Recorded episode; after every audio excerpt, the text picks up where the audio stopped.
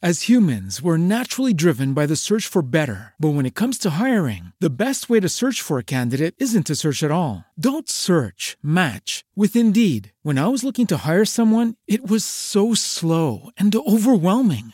I wish I had used Indeed. If you need to hire, you need Indeed. Indeed is your matching and hiring platform with over 350 million global monthly visitors, according to Indeed data, and a matching engine that helps you find quality candidates fast. Ditch the busy work. Use Indeed for scheduling, screening, and messaging so you can connect with candidates faster. And Indeed doesn't just help you hire faster. 93% of employers agree Indeed delivers the highest quality matches compared to other job sites, according to a recent Indeed survey. And listeners of this show will get a $75 sponsored job credit to get your jobs more visibility at Indeed.com slash podcast. That's Indeed.com slash podcast. Terms and conditions apply. Esta es una producción de Grupo Fórmula. Encuentra más contenido como este en radioformula.mx. Las opiniones y promociones vertidas en este programa son responsabilidad de quien las dice. Llegó la hora de aprender con Janet Arceo y la mujer actual. Voy caminando por la vida, sin pausa pero sin prisa, procurando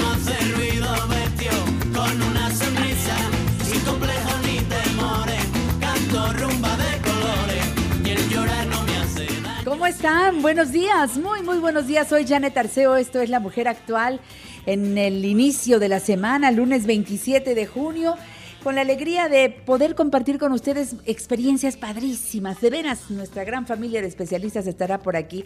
Abrimos con esta canción Caminando por la Vida, Melendi, y traemos una frase preciosa para hoy. Seguir cuando crees que no puedes más es lo que te hace diferente a los demás. Buenísimo. Aquí todo el equipo, Ivette, Alejandro, Mike. eh, Lalo, gracias a todos por estar con nosotros. Abrimos programa el lunes del doctor Eduardo Calixto. Hola Eduardo, ¿cómo estás? Buenos días. Querida Janet, aquí estamos ya listos. Oye, mi Eduardo querido, fíjate, yo traía por aquí esta, esta frase que dije, seguir cuando crees que no puedes más es lo que te hace diferente a los demás.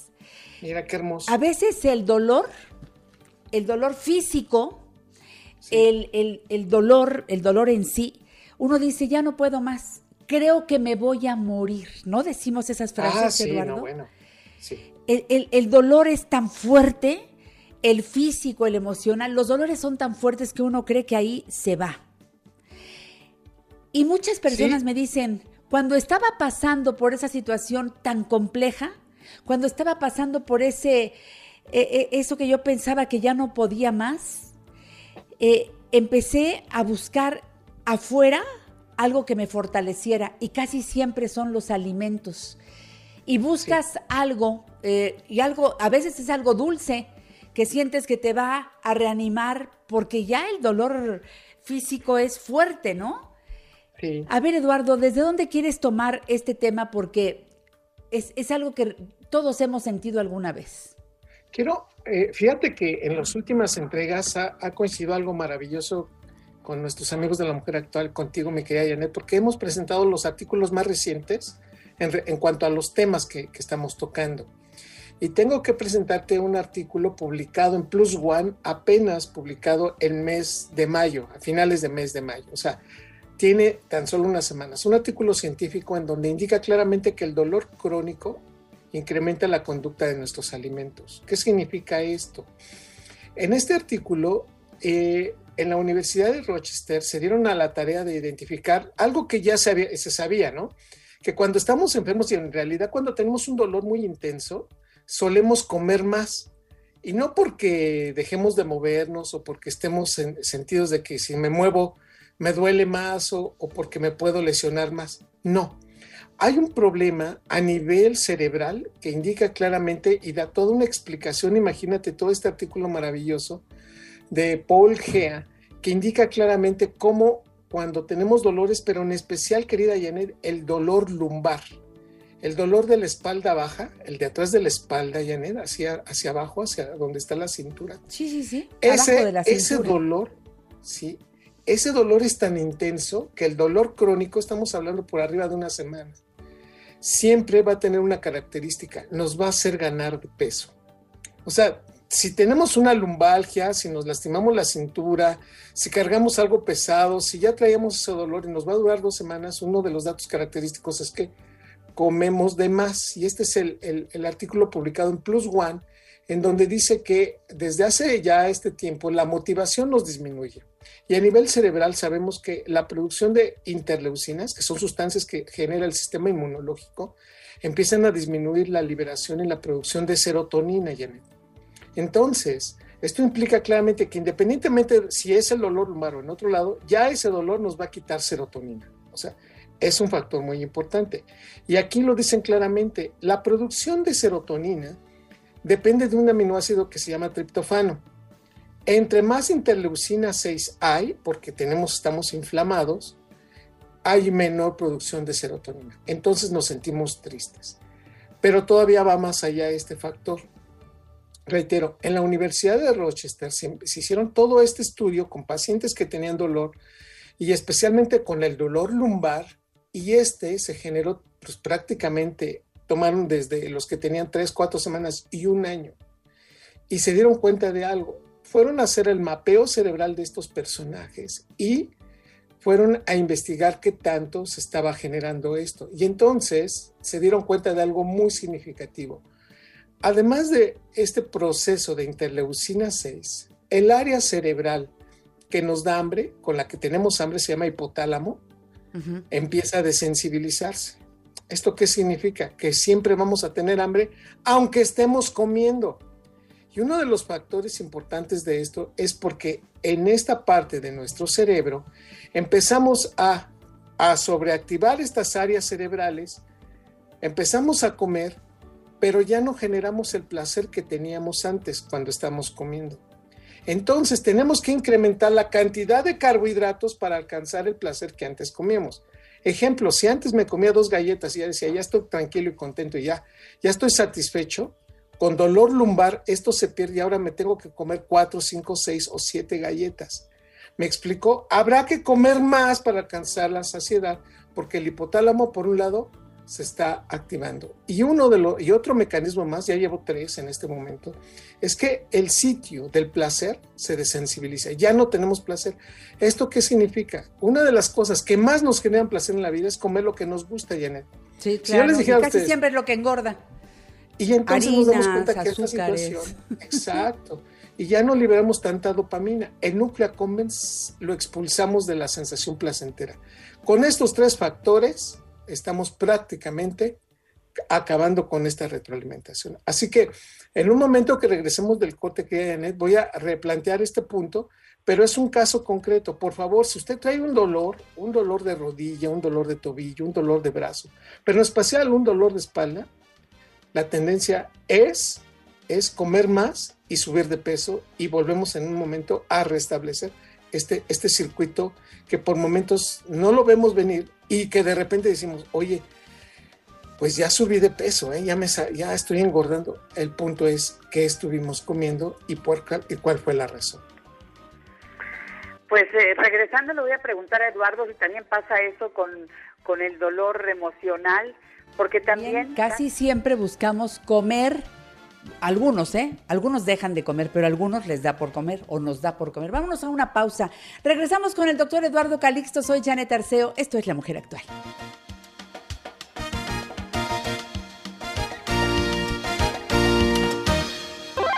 Conéctate y opina. Facebook, Janet Arceo y La Mujer Actual, figura pública. Twitter, arroba La Mujer Actual. Instagram, Janet Arceo y La Mujer Actual.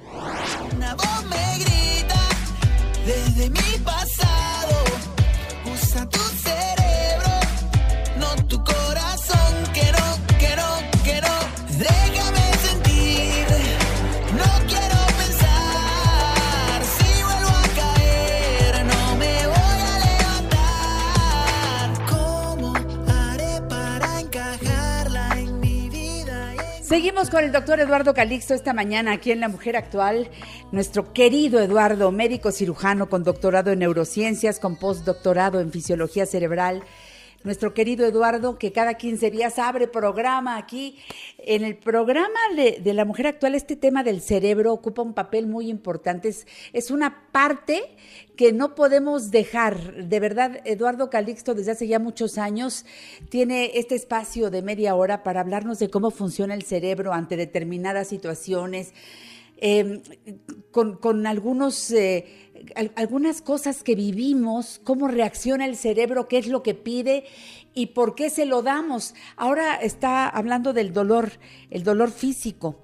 Eh, hablaba él de que algo pasa en la hipófisis que provoca que vayamos por más alimento, pero además de ese alimento que, que es el, el, carbohidrato, ¿no? Que, que la galleta, que, que, que, la crepita con mermelada, pues ahora otra. Y cuando, si te comías una, pues ahora cuando estás con un dolor físico, esto no solamente es de a una, sino de a dos, de a tres y de a más, pero luego se vuelve un círculo vicioso, mi querido Eduardo, porque eso provoca que subas de peso, a ver, no quitas el dolor físico. No, que eso es lo interesante. Eso es. Y nos metemos en un, en un ciclo espantoso de tratar de buscar tener elementos para estar más contentos, pero no nos está quitando el dolor.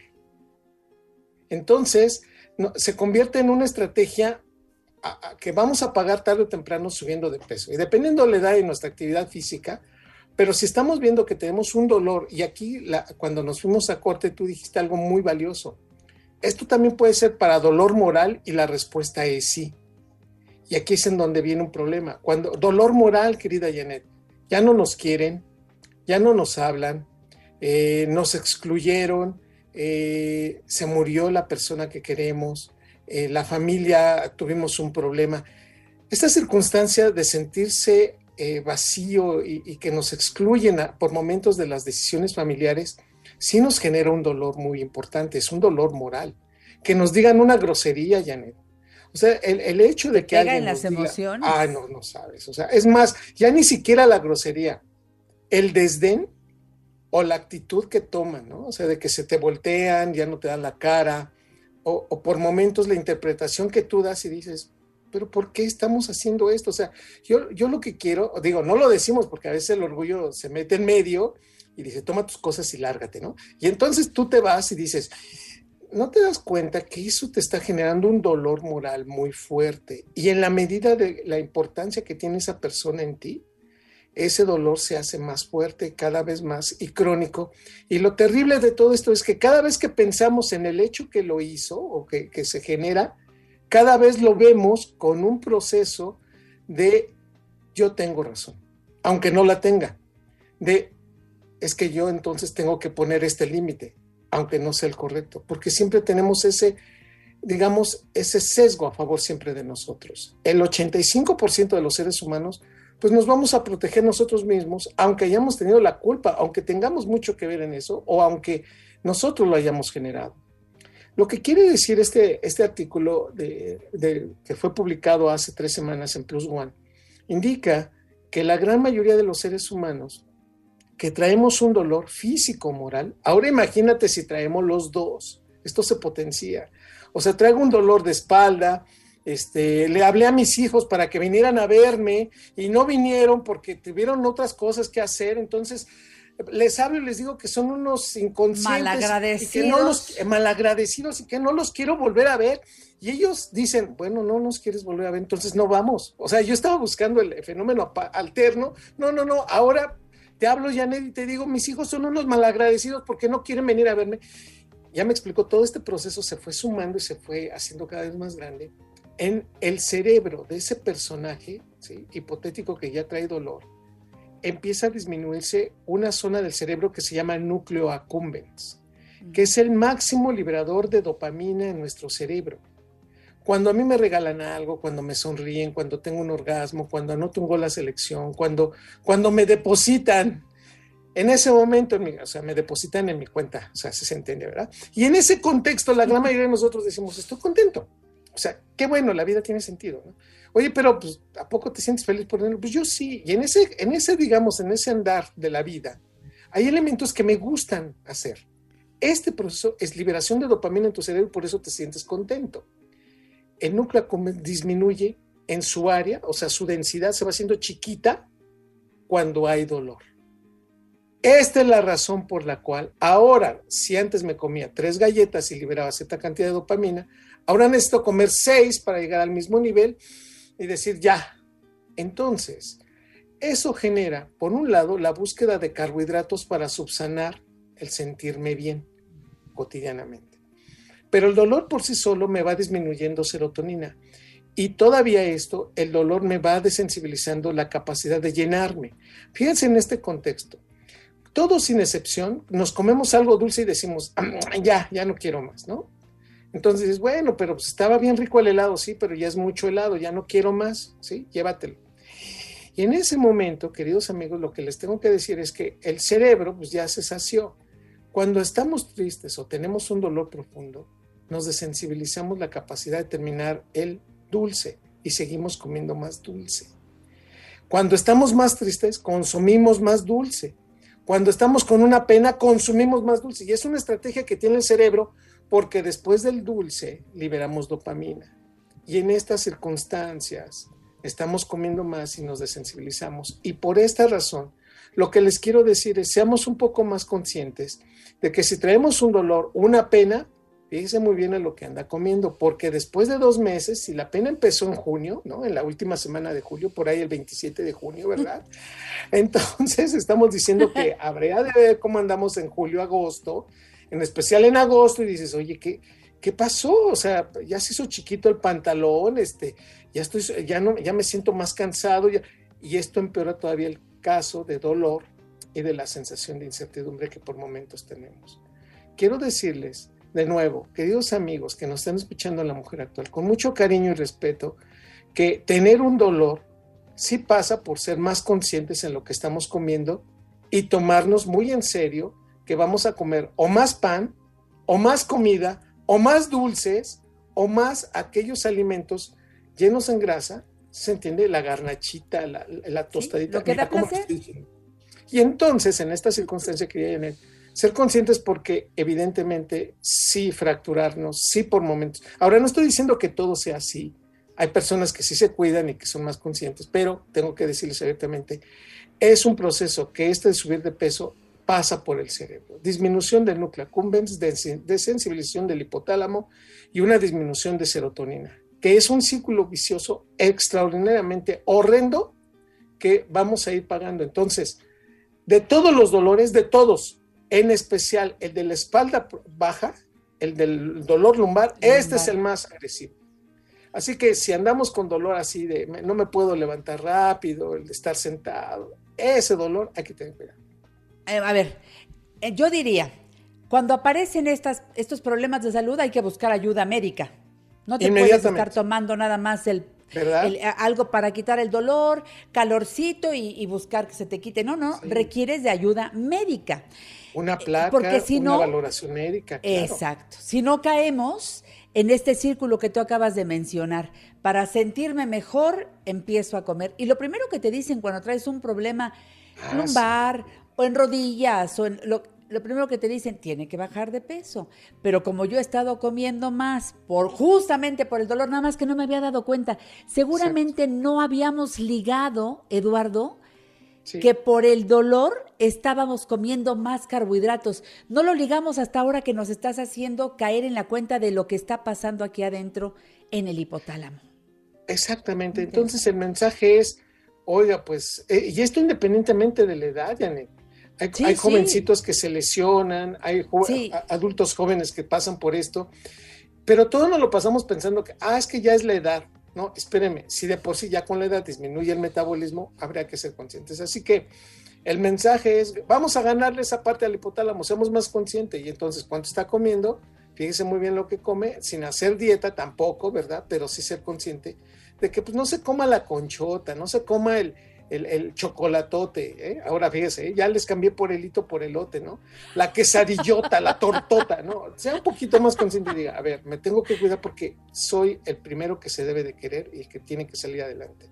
Sí una consulta médica, sí una evaluación y por supuesto, tener en cuenta que esto también va a tener solución, querida Janet. Totalmente de acuerdo. Eh, Eduardo, además, tú nos has dicho en este programa que los carbohidratos son adictivos. Por supuesto.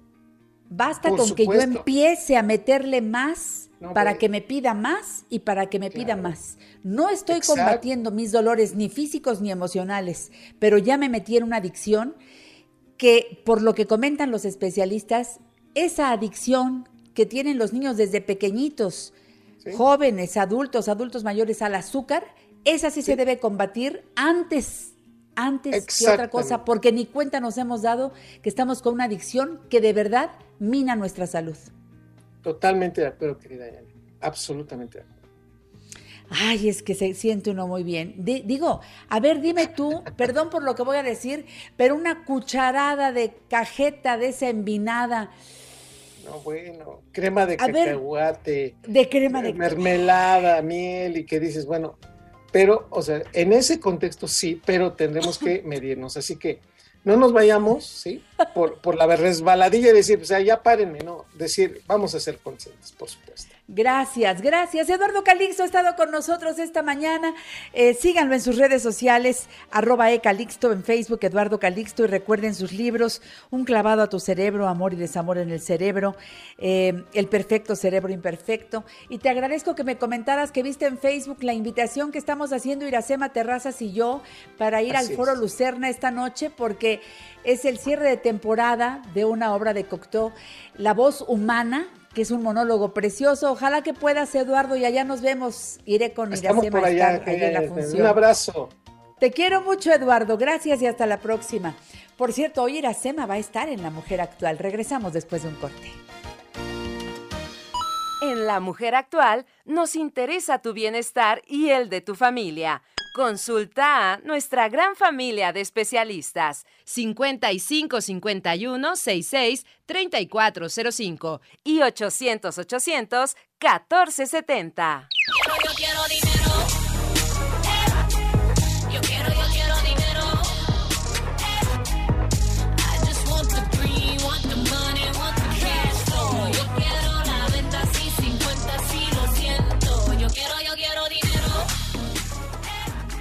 Ya vamos a entrar al tema de finanzas personales con Yanko Abundis. Les decía que hoy vamos a cerrar programa con la magnífica actriz y cantante, mi querida Iracema Terrazas, que tuvo la gentileza de invitarme para hoy en la noche estar en el Foro Lucerna, en el cierre de la temporada de La Voz Humana de Cocteau, que se va a presentar hoy, como se ha presentado todos los lunes desde mayo.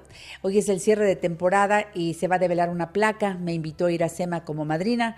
Ahí estaré con cubrebocas, por favor, si nos acompañan al teatro, vayan con cubrebocas. Todos estaremos con cubrebocas, excepto la actriz por supuesto, pero, pero acompáñenos, será una noche de verdad muy interesante y conozcan este monólogo que tiene casi 100 años y sigue estando vigente porque el amor y el desamor pues es algo algo de todos los días. Y por cierto, también les comento que al rato tendremos a, a Gaby Ávila, magnífica nutrióloga infantil. También estará aquí el doctor Mario Aquiles hablando de halitosis. Luego vamos a dedicar un espacio al sistema inmune con una eh, magnífica doctora nutricionista. En fin, eh, esto se sigue poniendo muy bien. Prueba de ello es que ya llegó Yanko Abundis y me alegra mucho verlo, verlo bien y de buenas en este lunes. A ver, Yanko, ¿cómo va la vida? Te abrazo desde aquí con mucho cariño, a ti y a toda tu familia. Igualmente, ¿Cómo van? igualmente, mi querida Janet, ¿cómo estás? Bien y de buenas, mi Yanko, empezando la semana con mucho entusiasmo y, y bueno, Oye, siempre se ha dicho, y tú lo has dicho aquí en el programa, yo los sábados tengo un espacio dedicado a hacer inversiones y siempre has dicho que tener el dinero en bienes raíces es una forma más segura, vaya, de, tener el dinero, porque pues ahí si ves por la plusvalía, ves que tu dinero crece, no tanto si lo tienes eh, en algunas inversiones que no son las más adecuadas para ti. Pero en fin, ¿cómo ves este tema de las de las eh, finanzas personales, los bienes raíces y lo que los jóvenes piensan en, esta, en este tiempo? Fíjate que el primer punto es recordar una regla de oro de las inversiones que es fundamental, que se llama diversificación. Entonces, si tú me dices, oye, todo en ladrillos, te diría no. Ah, ok. Todo en setes, que yo recomiendo muchos setes, te diría tampoco. todo en la Afore, que yo también la recomiendo, también te digo no. ¿Sí? Antes tú requerías ser millonaria para tener acceso a diferentes productos. Hoy no, mi querida Janet. ¿Sí? Están las inversiones financieras, que son las que consisten en entregarle el dinero a un tercero y que ese tercero te pague una ganancia. Ujú. Y las no financieras, que son poner un negocio, por ejemplo, o comprar un bien raíz. Ujú. Particularmente se presenta en esta generación de millennials y los centennials están muy chicos todavía, pero la mentalidad es la misma. En cuanto a que no hay que comprar, hay que rentar. Porque yo estoy seis meses trabajando aquí y, y fíjate, te quiero platicar, yo no soy millennial, pero casi por como por cuatro meses me pasé, ¿no? No, no te Nosotros rías, somos Janet. baby boomer, somos baby boomer. Eh, no, yo estoy en la radio, yo, yo soy X, fíjate. ¿Sí? Por un añito soy X. Pero bueno, por un añito. el caso, X. el No, yo sí caso soy es que. La gente hoy piensa tener chamba aquí en México seis meses. En Australia me dijeron que era buena onda, me voy otros seis meses. Y luego por ahí, pues, ¿por qué no Sudamérica? Vámonos a Uruguay. Pues, ¿por qué no? Y de repente andamos paseando por el planeta y nos dan los 40 años, Janet. Y sigo O más. rentando. Sí, O más. sí, Y rentando. es preocupante. Los papás de esta generación, preocupados, ¿eh? Muy preocupados, porque por lo menos mi mamá decía, por favor, primero tu techo, tu techo seguro. Eso mi mamá siempre me lo dijo, no sé, no sé si tu mamá te lo decía. Por supuesto, y las mamás no se equivocan nunca, mi querida Janet. ¿No? Esa es una Entonces, realidad.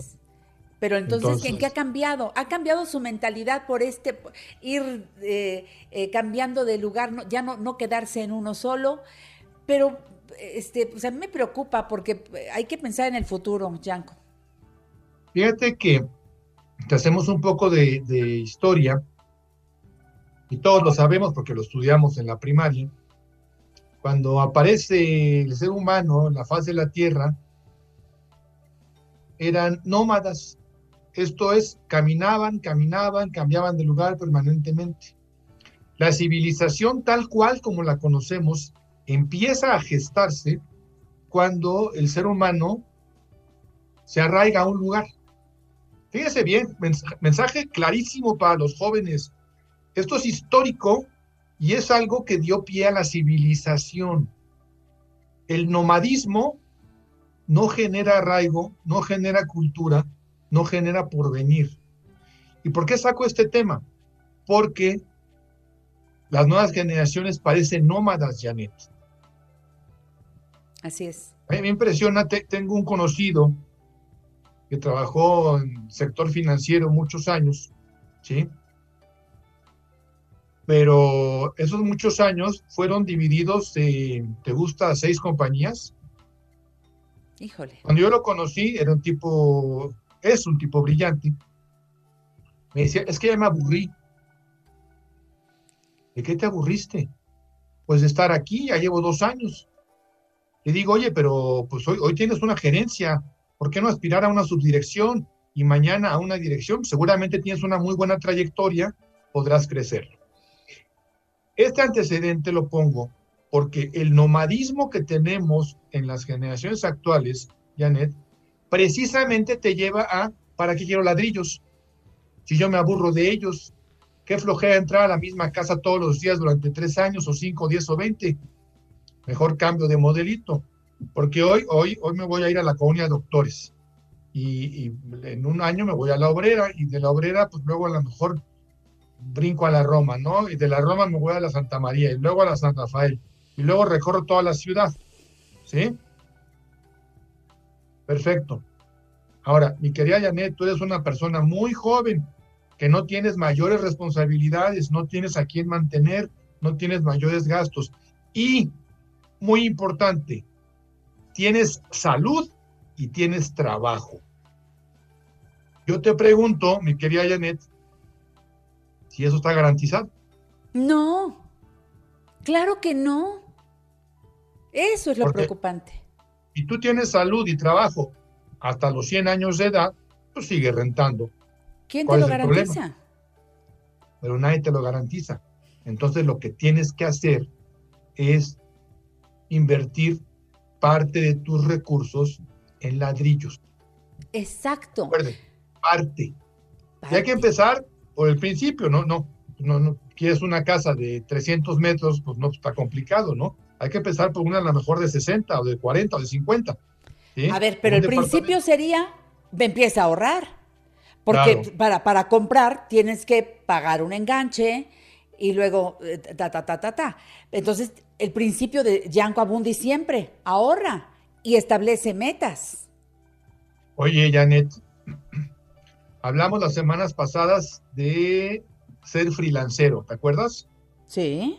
De ser independiente. Yo no tengo jefe, yo soy el que, que las masca todas, ¿no? Bueno, un tema que no toqué, pero que ahorita viene al caso, es que al no tener patrón, tampoco tienes cuenta de Infonavit o cuenta de Fobiste. Y eso representa un porcentaje muy importante. En el Infonavit, el 5% de tu salario se va ahorrando permanentemente con la finalidad de que tengas una vivienda. Exacto. Y yo te digo algo, para comprar mi departamento, yo me ayudé con Infonavit. Y fue Claro. una gran ayuda porque me sirvió de enganche y adicionalmente de mi sueldo, el 5% sigue pagando la mensualidad. Ya, ya me falta poco para terminar, primero Dios. ¿Sí? Entonces, pues esa es una ventaja. Jóvenes, por favor, la salud y el trabajo no son eternos. Si tienes algún problema en donde por alguna enfermedad ya no puedas generar, ¿quién te va a dar para pagar la renta? Exactamente. Ahí está. Fíjate Complicado. cuánto tema. Oye, eh, es que esto da para mucho más. Sí, sí, sí. Quiero, voy a decir algo quizá bastante fuerte, suena cruel, pero algunos de ellos dirán, bueno, mis papás tienen casa, cuando ellos no estén, heredaremos. ¿Para qué me preocupa ahorita? Suena fuerte, ¿eh? Híjole, la vida da tantas vueltas, mi querida Janet, que no puedes dejar en manos de terceros lo que te corresponde hacer a ti. Porque además, qué horrible pensar en eso, espantoso. Y si tienes la mala suerte de que tus papás vivan 98 años, ¿qué friega te pararon? Y conste que dijo la mala suerte pensando en que alguno tal vez haya puesto ahí su, su meta de que, bueno, pues después yo voy a heredar la casa de mis papás. Aguas, aguas. No, Porque muchos... tu- pe- pero, pero ocurre, Yanko, y lo pongo en Sí, la sí, mesa sí, sí, sí. Porque es una realidad de este tiempo. Y tenemos que hablar de las cosas con verdad. Porque son. eso es lo único que nos hará simbrarnos un poquito para trabajar mi hoy en función a lo que sigue. Así que Exacto. aguas, y también aguas, papás. También de eso hay que hablar, mi querido Yanko Abundis. Agradezco tanto que estés aquí. Yo te sigo, por supuesto, en Reporte Índigo, te leo, te escucho y aquí en La Mujer Actual todos los lunes. Hasta el próximo. Yanko Abundis, su libro primero rojo. Dios. Saber Fuerte gastar. abrazo. Adiós. Visita nuestro canal de YouTube, Janet Arceo y La Mujer Actual, y entérate de todo lo que sucede en el programa de radio y televisión. Para crecer un montón, ton, ton, hay que alimentarse bien, bien, bien. La naturaleza te dará fuerza y alegría de verdad, de muchos colores. Ya estamos en la sección de Gaby Ávila, nutrióloga infantil. Mi querida Gaby ya está en la línea telefónica para darnos recomendaciones. La hora de comer con los hijos debe ser un momento muy especial, no de regaños, por ahí dicen, aguas, aguas. Estas recomendaciones nos van a servir a todos. A veces son los hijos, a veces son los nietos. Mi Gaby Chula, feliz lunes, buen inicio de semana. ¿Cómo estás? Hola Janet, muy bien, ¿y tú? Bien, Gaby, ya con ganas de escucharte porque la hora de la comida a veces es un, un- un martirio para todos. Por los niños, claro, definitivamente. Justamente como tú bien decías, bueno, es un momento de convivencia familiar. Vamos a procurar hacer por lo menos una comida al día en familia, generalmente la comida o la cena, y bueno, lo más tranquilos posibles. Ahorita te voy a dar como algunos tips, porque siempre suele suceder que los niños empiezan en, en cierta edad en donde son un poquito más selectivos o más mañosones por ahí. Pero bueno, también es al final es nuestra responsabilidad su alimentación. Sí. Entonces, bueno, primero, nosotros vamos a escoger la calidad de los alimentos. Esto ya lo he venido hablando muy constantemente, es muy importante. Es nuestra responsabilidad. Ellos no son los que deciden, nosotros somos los que deciden qué alimentos vamos a ofrecer y ellos van a escoger de esos alimentos que nosotros ofrecimos la cantidad.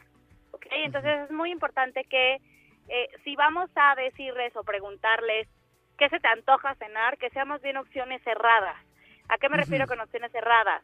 Eh, te puedo ofrecer una quesadilla o un, no sé, un hot cake, ¿no? Y entonces de esta manera ya estamos dando a elegir, pero al final son opciones cerradas. Porque si lo dejamos abierto siempre van a querer cenar lo mismo. Eso también suele suceder.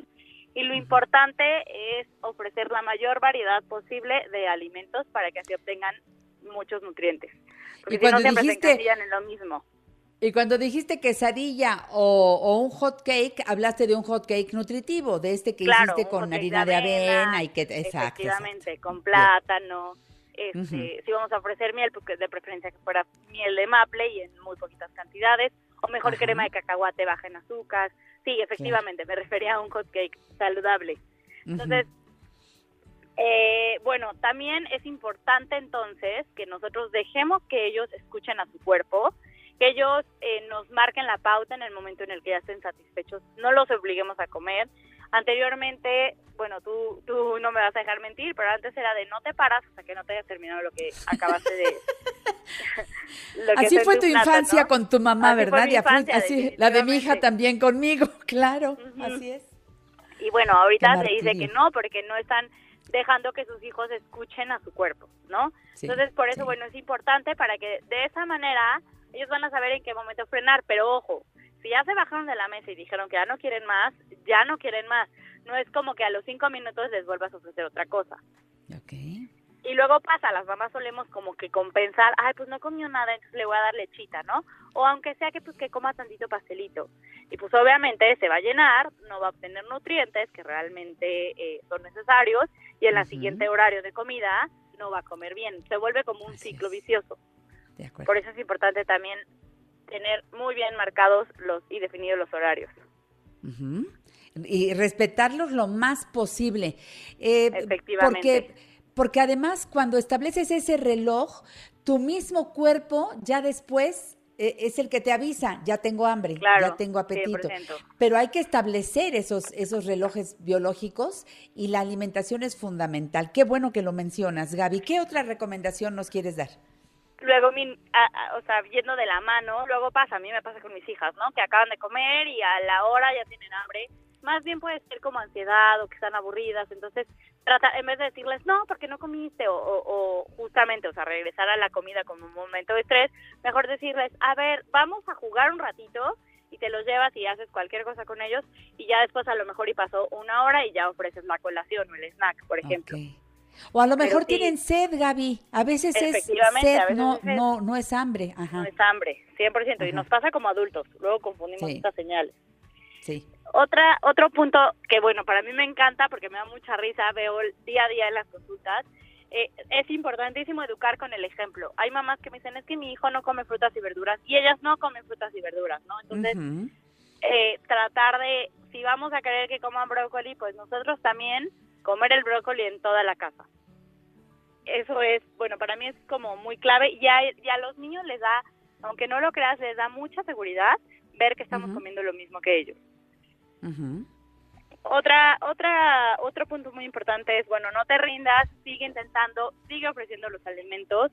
La idea es que acepten los niños en todos sus sentidos, o sea, de verdad el que ellos toquen un alimento, aunque no lo coman, pero tocaron la frambuesa, ya eh, con el sentido del tacto ya lo empezaron a aceptar, porque hay niños que, que se los pones y ni siquiera se atreven a tocarlo, entonces es como paso a paso. lo tienen que ver, o sea, el el sentido de la vista también está activo, lo tienen que oler, lo tienen que tocar para que después se acepten a probarlo. Entonces muchas veces queremos que coman frutas y verduras y por lo tanto, por miedo a que no están comiendo, lo estamos eh, escondiendo todavía más, o sea, en sopita molida, o, y así menos lo van a ver. No sé si me expliqué. Sí, sí, sí. Entonces, es importante que, aunque no les gustó el brócoli, se lo sigamos ofreciendo a lo mejor y brócoli con limón, a lo mejor y brócoli eh, capeadito, a- o sea, podemos sacar como mil opciones diferentes, pero el chiste es que lo sigan viendo para que lo puedan aceptar. Exacto, que lo sigan viendo y que se vayan. Esta es una forma de familiarizarte con, con, con ese alimento. Efectivamente, 100%. Bien. Otro punto que también es importante es, eh, vamos a evitar comprar lo que no queremos que se coma. O sea, en mi casa, por ejemplo, luego me pasa que mi esposo me dice, es que están comiendo eh, muchos dulces. Y yo, pues sí, pero tú se los compraste, ¿no? Entonces, mientras los tengan en la casa, sí, sí me pasa. Mientras los tengan en la casa, pues obviamente se les van a antojar. Entonces, procurar, eh, en dado caso, eh, a lo mejor y tener postres un poquito más saludables o definitivamente no tener nada de eso en, en casa porque si lo ven, se les va a antojar. Y simplemente no lo estás prohibiendo, no lo estás teniendo ahí. Y tratar de tener al alcance comida que sí eh, sea saludable o que tú quieras que consuma. Por ejemplo, yo tengo un frutero en la mesa y sé que mm, cuando les da hambre, cuando ya más o menos como dices, aprenden a escuchar bien su pancita, entonces tengo al alcance la comida que realmente quiero que, que coman. Ahora, ya la tienes ahí y lista para ser consumida. O sea, si hay uvas, ya están lavadas, Sí, desinfectadas, etcétera, y ya pueden tomar una, y, o- y- y ya está la manzana también. Eh, que, y a- que se vea apetitoso, que se vea delicioso. Porque Claro. los niños, claro, entre una fruta y un dulce. A ver, ¿por dónde se iría tu hijo? ¿Qué preferiría? Pues Eso 100% depende mucho de lo que tú le das. Entonces, Claro. hay niños que dicen, yo prefiero la fruta, pero muchos dicen, yo prefiero el dulce. Gaby, un día vamos a hablar de las fiestas infantiles, porque después de la fiesta infantil y la piñata y todo, llegas a tu casa con las bolsas de dulces, de lo que salió de la piñata, y tienes que buscar la manera de desaparecer esas bolsitas porque casi todo es nada nutritivo. Un día vamos a hacer una, 100%. una sección de esas, ¿eh? Entonces, La siguiente, el siguiente hacemos eso. Me parece. Eso, te me los de que hago mucho. yo con mis hijas. Ándale. A ver, nos quedamos entonces en esta recomendación. Ten a la mano lo que los hijos deban comer y que esté ya de fácil acceso para que ellos lo coman en el momento de que lo necesiten. No pongas cosas como los dulces, no los estamos satanizando, Gaby, tampoco. Exactamente, no los estamos prohibiendo, simplemente no los están teniendo a la mano. Exacto, muy bien. ¿Nos vamos con más recomendaciones, Gaby? Sí, Janet. Entonces, bueno, lo más importante es eh, aprender a escuchar a nuestros hijos y también nosotros, ¿no? Establecer un poquito claro estas reglas sobre la comida. Como tú bien dices, no se trata de satanizar, no se trata de prohibir, al contrario, yo soy mucho de la idea que lo prohibido es lo deseado, pero Sí. simplemente tratar de mantener como un equilibrio. O sea, es impresionante la cantidad de obesidad y la cantidad de, de diabetes que actualmente se ve en niños pequeños. Yo lo veo en la escuela de mis hijas y, digo, es sorprendente, ¿no? Y en México, pues estamos en el, en el lugar número uno de obesidad. Por eso es muy importante que desde casa empecemos con estos adecuados hábitos que les estamos regalando salud para el resto de su vida. Y es que muchas veces decimos, bueno, es que el niño es gordito porque sus papás lo son también. A ver, ¿están heredando la gordura eh, O están hábitos. heredando los hábitos? Ese es un temazo. Porque no es que el niño sea gordito como su mamá y como su abuelita. Mira, pues es que todos somos igual, sí, pero ¿qué se come en casa? Al- alguien tiene que llegar a una 100%. generación que ponga el alto, una generación que diga, nosotros vamos a empezar a comer diferente y también su salud va a ser diferente, ¿de acuerdo? Claro, 100%. Ese es un tema muy importante. Uy, cuántos subtemas. Eh, con esto de, que hablamos con, con Gaby Ávila, eh, de veras que salen cada vez más y más opciones de lo que podremos seguir tratando en los siguientes programas. Ya llevamos un buen rato con Gaby, felices por su colaboración. Síganla en sus redes sociales, especialmente en Instagram. Constantemente ella sube recetas, ideas. Es una mujer joven. Es la parte novedosa, juvenil, bien preparada de los nutriólogos de hoy. No podemos también, como en todo, Gaby, también la, la nutrición ha cambiado para mejorar Claro. y yo creo que hay que irse con ustedes que son los jóvenes que traen muchas cosas recientemente investigadas, analizadas y hay una razón para que lo recomienden, ¿verdad? Pues sí, muchísimas gracias, Janet. Pues es un gustazo estar aquí siempre. Lo mismo te digo, tus redes sociales, arroba nutrición infantil, Gaby. Gracias, Gaby. Te mando un beso. Feliz semana. Bye, gracias. Hasta la próxima, Gaby. Muchas gracias. ¿Qué tal las tareas que nos dejó Gaby para que hagamos modificaciones? Empecemos porque ya vienen las vacaciones, los niños estarán más tiempo en casa. ¿Cuáles son las opciones que tienes allí? Mucha galleta, mucha mermelada, lo que decíamos al principio del programa con el doctor Calixto, eh, muchas jaleas. Hay formas nutritivas de dar algo dulce a los niños si es lo que se les antoja, pero que no es lo mismo que abrir un frasco de estos que ya vienen con muchos azúcares, a hacerlos en casa, esas mermeladas caseras riquísimas, con fruta de verdad, poca azúcar y quedan deliciosas. Quédense con nosotros, hay mucho más que hacer en este y más temas y por eso estamos en La Mujer Actual. Volvemos.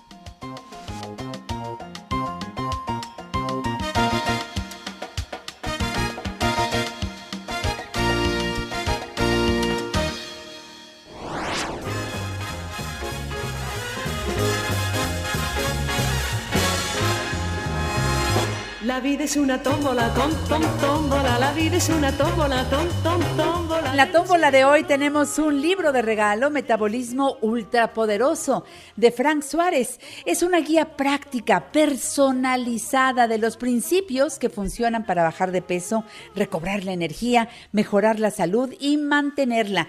El propósito de este libro es que puedas establecer los pasos específicos en secuencia que debes llevar a cabo para restaurar tu metabolismo y alcanzar tu meta, ya sea de adelgazar o mejorar tu salud de manera general. Al final de cada capítulo encontrarás un breve resumen de los puntos que se fueron discutiendo, una o varias preguntas o ejercicios para llevar a cabo. Es un libro inteligente, de esos que hizo Frank Suárez y que son un parteaguas, de verdad. Después del libro de Frank Suárez ya salieron otros libros, aunque no se dediquen a lo mismo, pero ya con esta forma interactiva extraordinaria. Le llevó mucho tiempo a Frank analizar cómo poder llegar a hacer un libro que, que fuera hecho como para ti, solo para ti, y lo logró con Metabolismo Ultrapoderoso.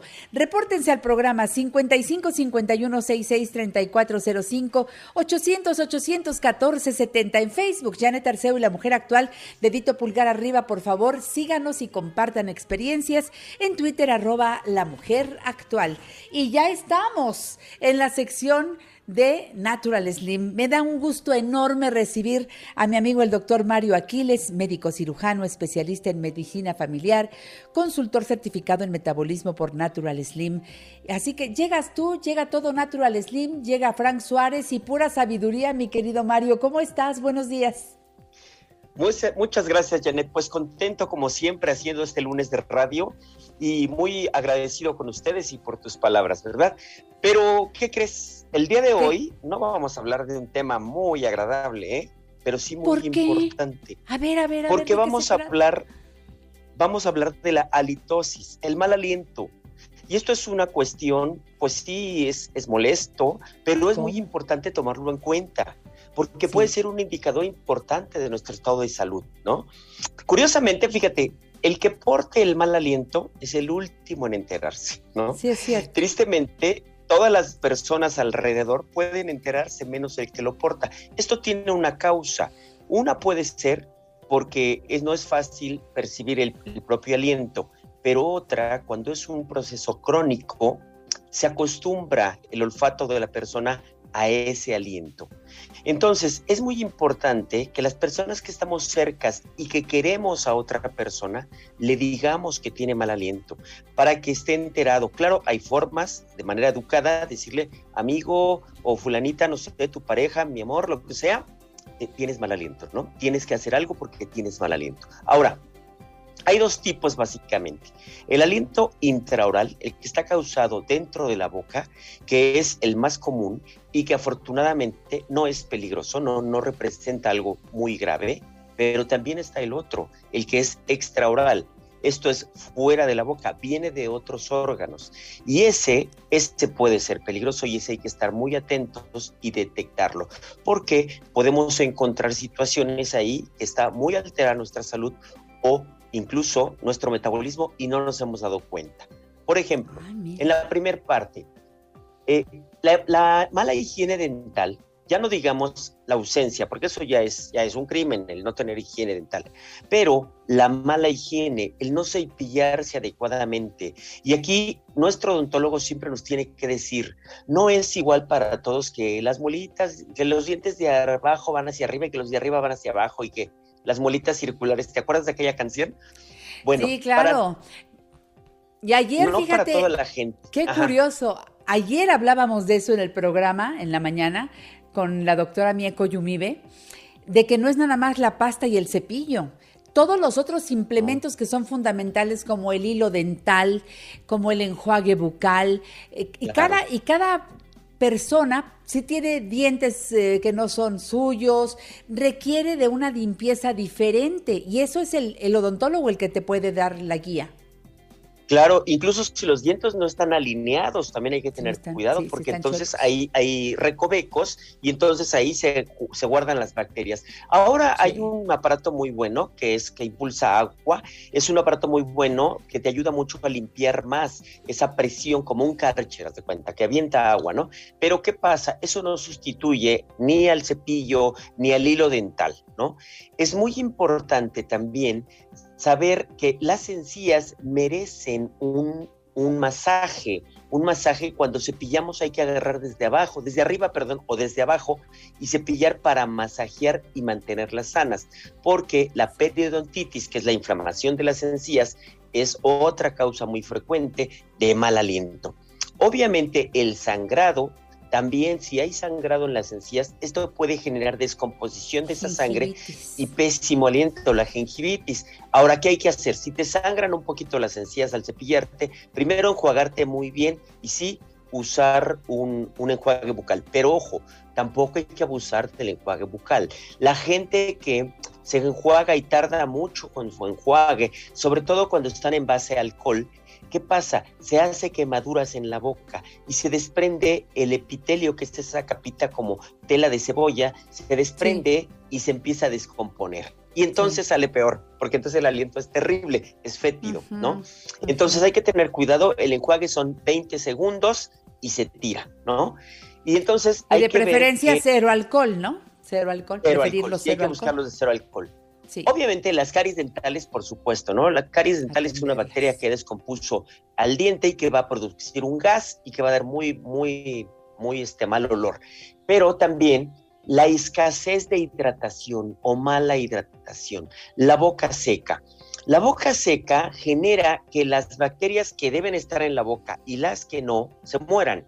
Y entonces se descomponen, pero además genera la boca seca una interacción con las glándulas, donde las glándulas se empiezan a estresar o se empiezan a inflamar las glándulas de la boca y empiezan a, a exprimirse y a, a- a arrojar sus residuos que tienen, y eso va a generar una condición para que haya un aliento muy, muy malo. Todos cuando nos levantamos por la mañana tenemos un aliento no agradable. ¿Qué es lo que debemos hacer? Olor a Una centavo, decían, ¿no? Ajá. Boca Ah, sí. con sabor Dice, a centavo. "Oye, ¿Te chupaste un centavo o qué pasó? ¿No? Entonces, por eso es que cuando vemos esas películas románticas donde despiertan y empiezan a besarse, yo digo, no, no, mentira, eso no es así. ¿no? De acuerdo, primero ir- te levantas, te lavas los dientes levantas, y todo. exacto. Claro. Ya pues sí, y entonces ya, y ahí viene otro punto, sí, después lo que venga. Y ahí viene otro punto importante, la lengua. La lengua es un órgano que puede guardar muchos residuos de Claro. alimento, de bacterias, de hongos. A la lengua también hay que darle su cepilladita. Si el cepillo tiene la parte de atrás, bueno, pues a darle con la parte de atrás. Si no, con el mismo cepillo. Pero hay Dime, ¿qué me ahora algo, algo que, que se llama limpia lengua, que no es caro. Se consigue Claro. fácilmente, no es nada caro, y con eso, en la mañana, antes de cualquier cosa, hacer el, el limpiado de lengua es muy importante. Es como un rastrillito que se jala. Y entonces puedes quitarle y mantener tu lengua sana. Esto es importante porque la lengua tienes que verla como es. No siempre tiene que estar blanca. Tiene que estar rosita o tiene que estar rojita según, ¿no? Pero es importante. Ahora, ¿qué otra causa tenemos? El estrés. Es increíble. La gente que se estresa no solo se olvida de tomar agua, sino además se seca más la boca con estrés. Pero acordémonos que por estrés sudamos, por estrés tenemos muchas reacciones bioquímicas en el cuerpo y en la boca no es la excepción. Las encías se inflaman, la- los dientes se aprietan y si no hubo una buena higiene, empezamos a incrustar más los alimentos que no que comimos y que no sacamos de la boca. Hay mucha gente que muerde por estrés la pluma, que muerde este algo, está mordiendo cosas y eso genera microlesiones y sangrados que a lo mejor no vemos. Y al ratito vamos a tener un olor terrible, de un olor de boca. Entonces, es importante controlar nuestro estrés. Claro que, por supuesto, en Naturalin tenemos muchas, muchas eh, técnicas para el control del estrés y evitar no solo el mal aliento, sino todas las cuestiones que trae el estrés. ¿Qué El tal si hablo de Natural Slim? Antes de que le entres al tabaco, que también Claro. es uno de los hábitos que muchas personas eh, tienen, y, y el doctor va a hablar de ese tema, eh, quiero recordarles que entrar a todo este concepto de salud que tiene que ver con Frank Suárez, todas sus investigaciones, sus libros, que por cierto son varios, El poder del metabolismo, Diabetes sin problemas, Recetas, El poder del metabolismo, Metabolismo ultrapoderoso y El derecho a la sexualidad masculina, bueno, pues están disponibles, son libros que les recomiendo tengamos cerca y que los trabajemos. Leemos y trabajamos con nuestro cuerpo. Lo mismo que yo les digo siempre, entrar a, todo este concepto de Natural Slim, porque tenemos sucursales en México. Es un capítulo muy importante el que dejó abierto Frank Suárez en México, con diferentes sucursales. Aquí en la Ciudad de México tenemos en Acoxpa, en Coyoacán, en Condesa, en Satélite, en Lindavista, también en Guadalajara, Monterrey y Querétaro. Los teléfonos a donde puedes llamar para que de ahí te remitan al centro Natural Slim más cercano es el 5552 56 13 68 5552 56 13 68 o bien al 5531 55 37 96 5531 55 3796. ¿Quieres una pregunta escrita? WhatsApp 5585486943. Recibirás la respuesta también escrita a tu WhatsApp. La página es naturalslimmexico.com, en Instagram arroba metabolismo MX, en YouTube Natural Slim México y Metabolismo TV, en donde el mismísimo Frank Suárez nos ha dejado cápsulas más de 2000, todas interesantísimas, en donde nos habla de temas específicos explicados con detalle, así de pizarrón y de... Claro, esa fue una característica de nuestro Frank Suárez, hablar claro para entenderlo todos. Regresamos para seguir trabajando con nuestro metabolismo con Natural Slim y el doctor Mario Aquiles después de este corte comercial. En La Mujer Actual nos interesa tu bienestar y el de tu familia.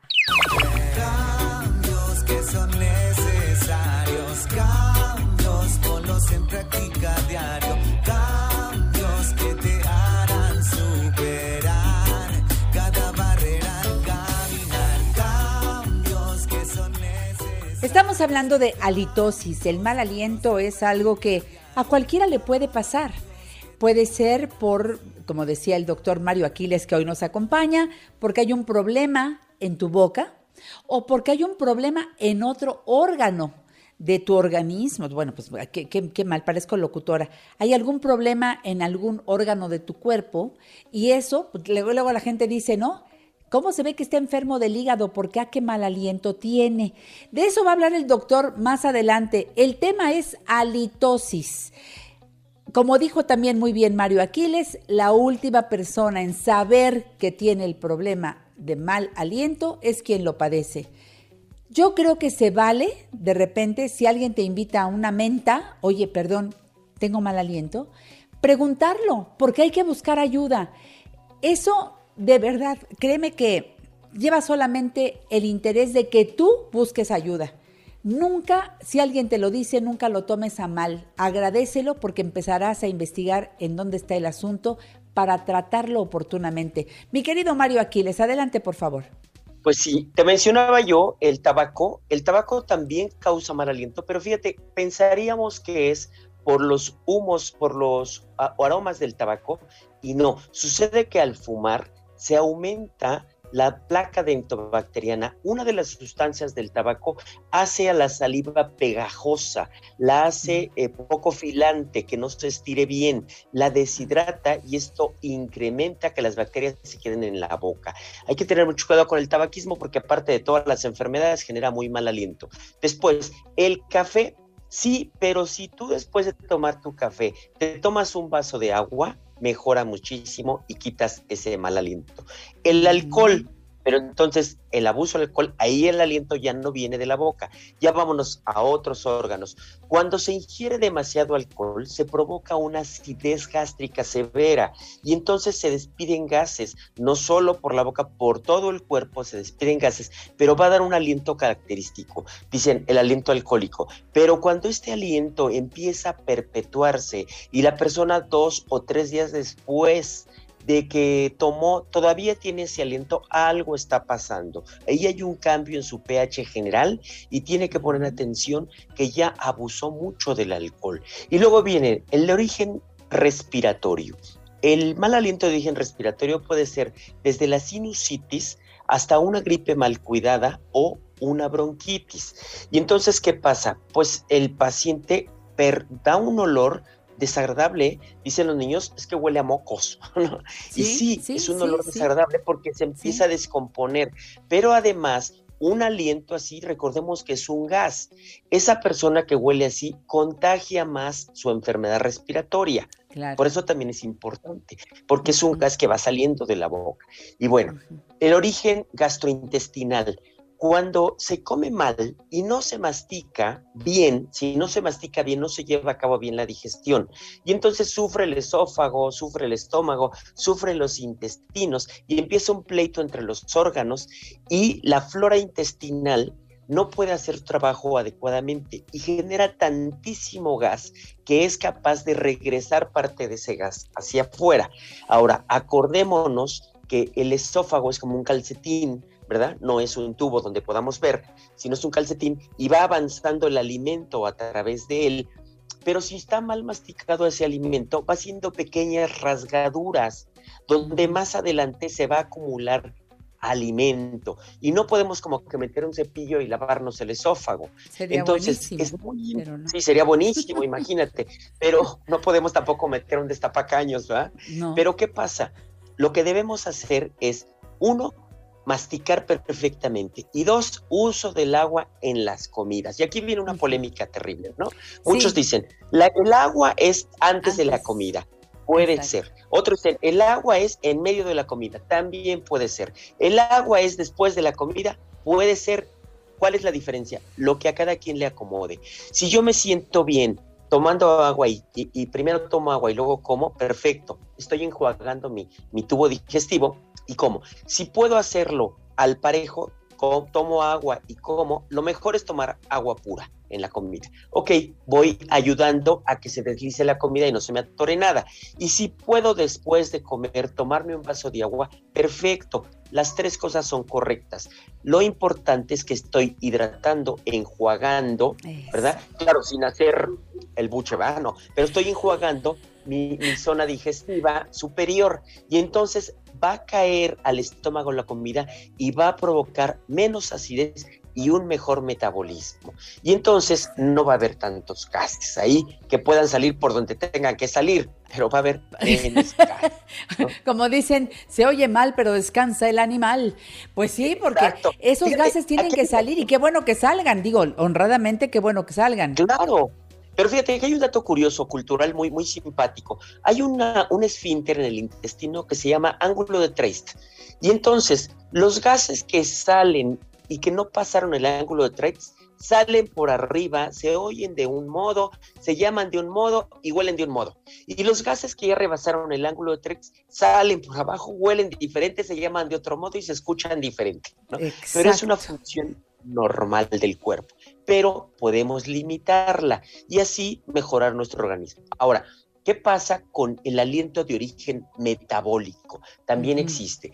El paciente diabético, el paciente que tiene enfermedades metabólicas y que ya no está llevando a cabo una descomposición de los alimentos de manera adecuada, emite un aliento muy característico. Uno como médico se sienta el paciente y desde una distancia de metro y medio uno huele a, a manzanas pasadas o a naranjas descompuestas y dice, este diabético me viene muy mal, ¿no? Y a veces uno si tiene un glucómetro y se le toma una muestra porque la hay que mandarlo al hospital.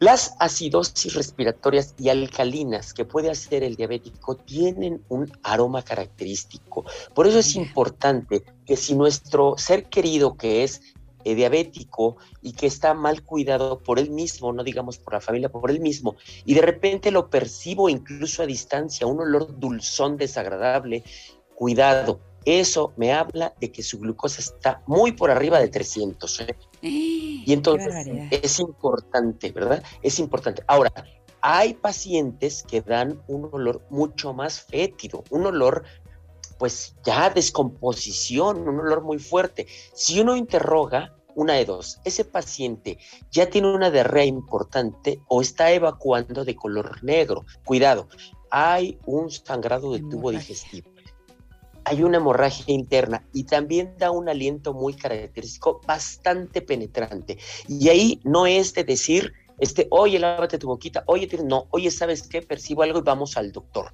Hay que hacer una revisión médica para saber qué está pasando, porque probablemente haya incluso una úlcera que no ha reventado, que no se ha perforado verdaderamente, pero, que está, sangrando. Está avisando. Tenemos también eh, eh, mal aliento por medicamentos. Y entonces hay que saberlo también. Los pacientes, los pacientes que toman, ajá, que toman ansiolíticos o antidepresivos también tienen un aliento característico. Y esto es importante. ¿Qué vamos a hacer? No tomarse el medicamento con, una, con un traguito de agua. Ellos deben tomarse mínimo su medicamento con un vaso de agua. Dejar pasar 15 minutos y otro vaso de agua para mitigar esas cuestiones. Y bueno, hablando de mal aliento, siempre hay que buscar la causa por el bien nuestro y por el bien de los que nos rodean. Es una cosa social también, ¿no? De educación y de cuestión social. Oye, hasta cierto punto el, el cubrebocas nos ha liberado bastante eso que a lo mejor algunos compañeros de trabajo dicen ¿no? que, no se quite el cubrebocas porque antes me llegaba el tufo, ahora ya no me llega porque está con la boquita tapada, ¿no? Pero ¿qué hay que hacer? A ver, este dinos Mario, ¿qué hay que hacer? hay gente, hay gente que en un automóvil, perdóname la palabra, apesta todo el coche habla y apesta todo el coche. Bueno, urge hacer algo. Ahora, ¿qué vamos a hacer nosotros? Punto número uno, cuidar mi limpieza, mi higiene bucal, ir al dentista cada seis meses. Mi higiene bucal oral, ¿no? Ajá, su limpieza cada seis meses porque no es comercial, no es que el odontólogo quiera ganar más dinero, es que hay que hacerse una limpieza. Limpieza profesional profesional, sí, del odontólogo, que nos limpie los dientes con su aparato eh, que tiene especial para eso. Ahora, cuidar mi hidratación, muy importante mi hidratación. Acuérdense, Frank Suárez lo diseñó muy bien y dijo, el peso entre 7 me da el número de vasos de 250 mililitros en 24 horas. Otra cosa importante, dormir bien. Las personas que duermen bien no abren la boca en la noche, no roncan y entonces no secan tanto la vía oral y no tienen tantas bacterias descompuestas para por la mañana amanecer con un aliento de dragón. ¿Qué me ayuda a dormir bien? Pues ya sabemos controlar el peso, bajar mi estrés, ¿no? Todo lo que Naturalin hacemos y diseñamos para cada paciente de manera personalizada. Estar tranquilos, comer bien, hidratarse bien, y, dormir bien es fundamental para no amanecer con un aliento terrible. Ahora, ¿qué otra cosa? No abusar del consumo de, medicamentos, sobre todo de venta con receta libre. ¿Por qué? Porque mato mi flora intestinal y entonces genero un aliento que me viene al estómago, aunque no esté yo enfermo. Pero si vivo abusando de esos antiácidos, ya hablábamos en una plática pasada de, de todos los, los- las gastritis y eso. No hay que abusar de los antiácidos, hay que tener mucho cuidado para que no tenga yo un mal aliento y no esté yo incomodando a toda la gente y no esté yo ignorando que te, puedo tener un padecimiento que puede ser grave y no lo sé. Agradezcamos, como bien dijiste, cuando alguien me diga que tengo mal aliento. Que- o que te diga, ¿quieres una mentita? Acéptala y pregunta abiertamente, no te sientas incómodo por eso, al contrario, busca ayuda. A mí me encanta Mejor que el doctor Mario que Aquiles... una mentadita. Bueno, sigan al doctor Mario Aquiles. Me encanta su estilo, su forma. De verdad, qué alegría tenerlo aquí en La Mujer Actual, hablando de todos los temas que nos interesan. Recuerden, Natural Slim en México, en Acoxpa, en Coyoacán, en Condesa, en Satélite, en Lindavista, también en Guadalajara, en Monterrey, en Tijuana y en Querétaro. Los teléfonos 5552 56 13 68 y 5531 5537 96. El WhatsApp 5585 48 6943. Tenemos cita con Frank Suárez los miércoles a la una de la tarde por Instagram, arroba metabolismo MX, y los viernes Facebook Live, una de la tarde, el poder del metabolismo. Me encantas, doctor Mario Aquiles. Gracias por estar aquí y hasta la próxima gracias, semana. Regreso. En La Mujer Actual te invitamos a viajar con nosotros a través de la historia. Para iniciar la semana, vámonos a Estados Unidos de 1942. Natalicio del músico, productor y compositor Bruce Johnson, tecladista y bajista del grupo The Beach Boys. Caminamos a Nueva York de 1966. Aquí nació el productor, guionista, compositor y director de cine, J.J. Abrams, una de las mentes más brillantes del cine de ciencia ficción y acción de la última década, encargado de exitosas producciones como Lost, Star Trek y La Guerra de las Galaxias. Llegamos a California de 1975. Llegó a este mundo el actor y productor estadounidense Tobey Maguire, recordado por su actuación en las películas El Gran Gatsby, La Jugada Maestra y El Hombre Araña. Hoy está en su cumpleaños el actor, cantante y guitarrista estadounidense Drake Bell, el joven que se lanzó a la fama con la serie de televisión Drake y Josh, y que ahora es un reconocido músico a nivel internacional, celebra 36 años. En el año 2011 dejó este mundo el historiador y diplomático mexicano Juan Miralles Hostos, autor de los libros Hernán Cortés, Inventor de México, y La Malinche, La Raíz de México. Y en el año 2018 falleció Joe Jackson, productor, compositor, manager y padre de la talentosa familia Jackson. Estamos de vuelta al 2022 con Janet Arceo y la mujer actual. Es el momento, enamorarnos a fuego lento y amor. Tu movimiento hace que Muchas gracias, Alex, por estas efemérides de este lunes. Fíjense que dando vuelta a la página en esta revista familiar por excelencia, tengo el gusto de recibir a la doctora Alejandra Rullán. Ella es nutricionista líder en la industria alimentaria por más de 25 años. Tiene una experiencia amplísima y es doctora en ciencias de la salud en epidemiología clínica, con maestría en ciencia y tecnología de los alimentos, además de un diplomado en alta dirección por el Tecnológico de Monterrey y diplomado también en nutrición infantil por la Universidad Iberoamericana. Actualmente la doctora Rullán es directora de sustentabilidad, nutrición y regulatorio para Latinoamérica en una empresa de alimentos y bebidas. Me da un gusto enorme que acepte nuestra invitación para estar aquí y hablar del papel del sistema inmune en tiempos actuales. Tenemos que hablar de lo que pasa en este momento y lo que viene. Doctora, te mando un abrazo con mucho cariño. Bienvenida a la mujer actual. Tú lo eres. Ay, igualmente, Janet, me da muchísimo gusto estar aquí contigo. Muchísimas gracias. Las cosas no están fáciles, doctora. Este tema de la inmunidad nos tiene complicados desde hace varios años, pero ahora con la pandemia mucho más. Lo que siento yo, tú me dirás si estoy equivocada, pero siento que se ha ido mucho el enfoque solamente a COVID.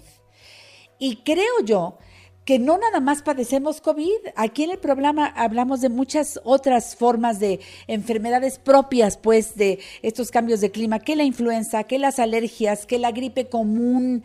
Eh, Hoy uno de mis colaboradores me dijo, me voy a ir a hacer la prueba porque empecé con gripa y luego, luego, bueno, pensamos que es COVID. Te dicen, no, no es COVID y ya, ah, una gripa, no, pero es una gripa que también se tiene que atender. Una... ¿Qué nos dices al respecto? ¿Por qué hay que reforzar el sistema inmunológico? Me encantó tu introducción, Janet, porque me das toda la pauta para justamente hablar del sistema inmune, porque efectivamente no solamente es la COVID, tenemos muchas áreas en las que es necesario estarlo cuidando. Y primero que nada, el sistema inmune es un conjunto de órganos, células, moléculas que, van- que llevan a cabo diferentes mecanismos en todos nuestros órganos. Entonces hay que cuidar esta parte completa de lo que es el sistema inmune ante el ataque de cualquier patógeno. Y en la parte de los patógenos podemos hablar de hongos, de eh, bacterias, virus, diferentes parásitos. Y todos estos nos pueden provocar algún tipo de enfermedad, de infección de dentro de nuestro cuerpo. Entonces, eh, nuestro sistema inmune básicamente tiene dos áreas o dos sistemas en uno. El primero es el sistema inmune innato y es con el que nacemos. Y la mejor manera de explicarlo es, por ejemplo, cuando nos cortamos, en automático muchas veces se nos pone, después de que se quita la sangre, se nos pone rojo o se inflama un poquito el dedo y se, y se cura de manera natural si lo estamos teniendo la parte de la higiene adecuada. Esto es el sistema inmune porque de manera natural va a reforzar y a arreglar toda la parte de la piel, por ejemplo. Entonces, eh, con esto nacemos. Ahora, hay otro sistema inmune que es el sistema inmune adaptativo. Este sistema es el que nosotros vamos a reforzar o con las vacunas, porque nos da un refuerzo directo para crear los anticuerpos, o con la enfermedad per se. Por ejemplo, cuando nos da varicela. Eh, si nos da varicela, tardamos de 7 a 10 días en tener esta inmunidad que el cuerpo ya va a saber y por eso ya no nos vuelve a dar después varicela, porque el, el cuerpo generó los anticuerpos necesarios para eh, justamente el, este, este sistema inmune adaptativo. Los dos funcionan constantemente y tenemos que cuidar a los dos de una manera constante. Sin embargo, en el innato, la manera en la que lo podemos ayudar a reforzar mucho es con la nutrición, porque la alimentación es clave precisamente para cuidar y mejorar nuestro sistema inmune constantemente. La nutrición, lo que pasa es que decimos, yo como bien, yo como bien. Y, y ahí nos quedamos, pensamos que comemos bien, este, hasta que ya eh, eh, le entramos con, con- con cuidado al asunto, a ver qué desayuna, a ver qué come, a ver qué cena, a ver qué, bueno. Y también estarás de acuerdo en que mucha gente dice, yo tengo un sistema inmune, pero estupendo. O sin que lo diga, se le nota. No se enferman constantemente. Y hay otras personas que, si no es de una cosa, es de la otra. Y dice uno, ¿por qué tiene tan débil su sistema inmune? ¿Verdad? ¿Será que come diferente? A ver, lo, lo quiero ligar a lo que estabas diciendo, doctora Ruyan. Esto tiene que ver eh, con nuestra, nuestra herencia del sistema innato y la manera en la que llevamos la parte del sistema adaptativo. Entonces, hay justamente la COVID, aquí sí ha traído una investigación completa de por qué hay personas a las que les da y hay personas a las que no les da. O sea, es todavía parte de una investigación porque nos ha venido a mover el tapete en el mundo de investigación Sí. por, por no saber hacia dónde. Sin embargo, con toda la parte que sí eh, se sabe, hay diferentes detonantes por el sistema inmune, como es el estrés, como es evidentemente lo que comenté de la nutrición, el Sí. tema justamente de actividad física, de un estilo de vida saludable, el Claro, sueño. Entonces, todo esto nos afecta directamente en el sistema inmune y lo tenemos que cuidar. Y la manera en la que podemos modificarlo directamente sí tiene que ver con la alimentación. Esa sí es Exacto. totalmente definitiva. Es un aspecto Vamos a quedarnos, vamos a quedarnos ahí en la, en la nutrición. ¿Qué tendría que adicionarle a mi alimentación, que yo digo que es buena, para fortalecer mi sistema inmunológico, doctora?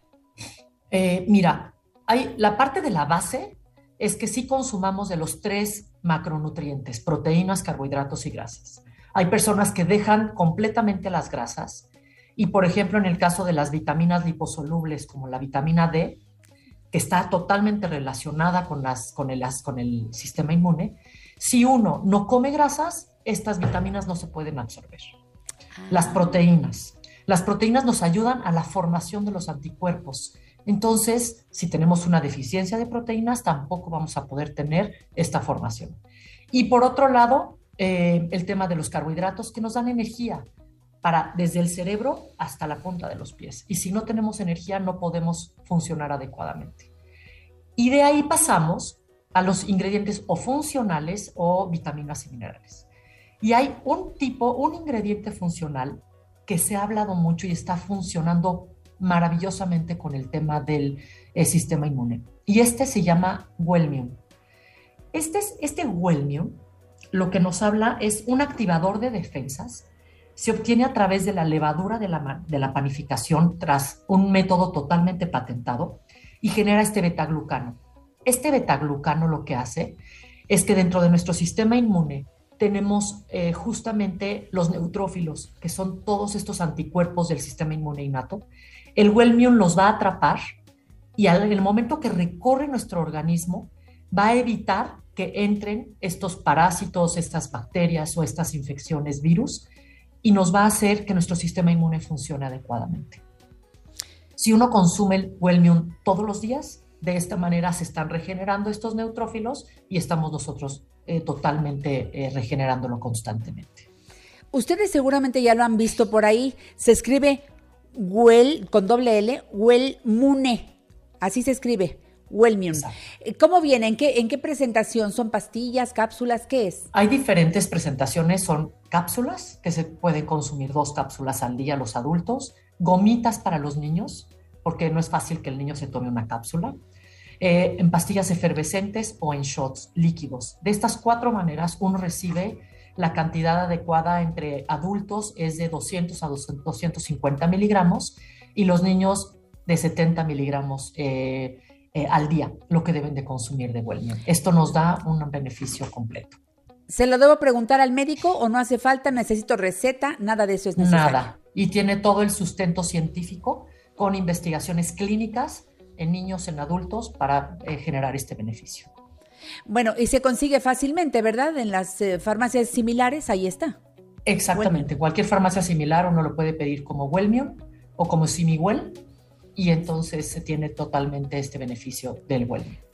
Doctora Alejandra Rullán, no sabes qué gusto haberte visto, tenerte cerca y haber platicado contigo esta mañana de un tema tan importante, tan actual. Un abrazo cariñoso y hasta la próxima. Igualmente, gracias Janet, me dio mucho gusto verte. Escuchen esto. Que no te lleve la quinta ola. En farmacias similares tenemos todo para reforzar tu sistema inmune. Vitaminas, complementos, medicamentos. Ven y dinos qué necesitas. Qué interesante la plática que tuvimos, ¿verdad? Yo estoy feliz de haber llevado a ustedes estos minutos que tienen que ver con la ocupación. Yo no quiero que te preocupes, quiero que te ocupes en tu salud y que busques la mejor manera de fortalecer el sistema inmunológico. Me encantó que estuviera aquí la doctora Ruyán y hablar de Wellmium. Empieza a tomar cuanto antes. Y si quieres, consulta a tu médico. Te va a decir que adelante lo puedes tomar. Regresamos. En La Mujer Actual damos positivo a la prueba de saber escuchar. Comunícate con nosotros 55 51 66 3405 y 800 800 1470.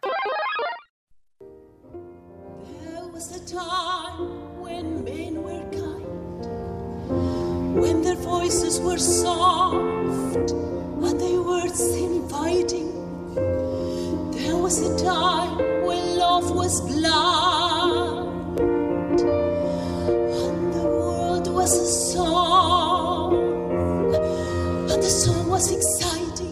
Estamos escuchando a mi amiga queridísima Iracema Terrazas, una mujer a la que he admirado desde siempre, desde que como espectadora fui a ver El fantasma de la ópera y me encontré con su presencia angelical y con su voz bellísima.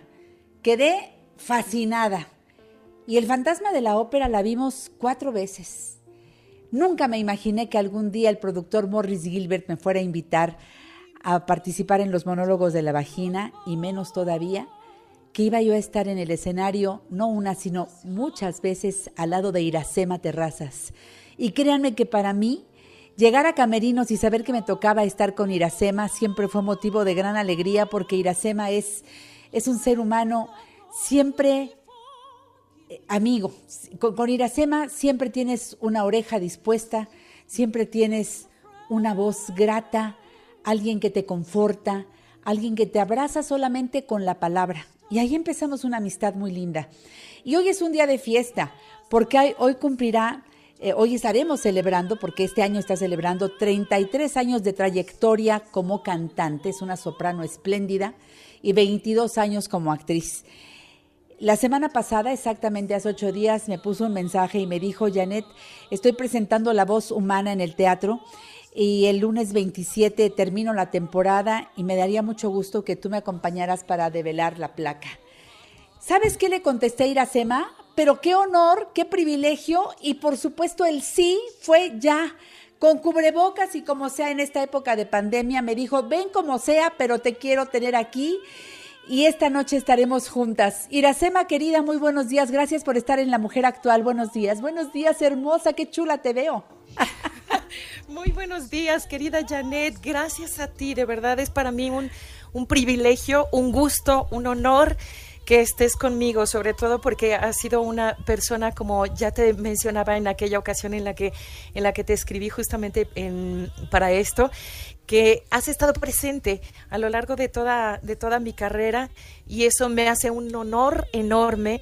eh, y además estás muy metida, obviamente, en mi corazón. Así que yo soy la que agradece. Qué felicidad. Bueno, es que Iracema eh, es, es una mujer tan generosa, de veras.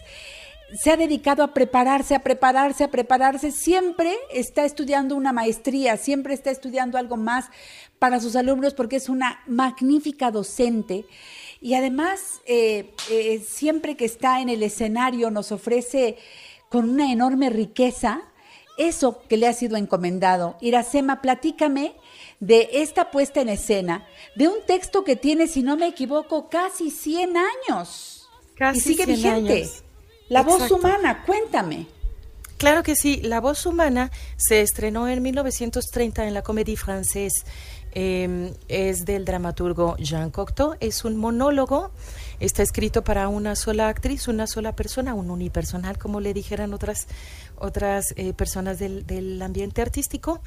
Eh, no es exactamente un soliloquio, está ocurriendo todo el tiempo una conversación que ella está llevando por teléfono con una persona que se da a entender que es eh, la persona con la cual está a punto de terminar o ya terminó, digamos, una relación, pero ese es el punto final, esa llamada es el punto final. Y, y he ahí lo importante de, del momento.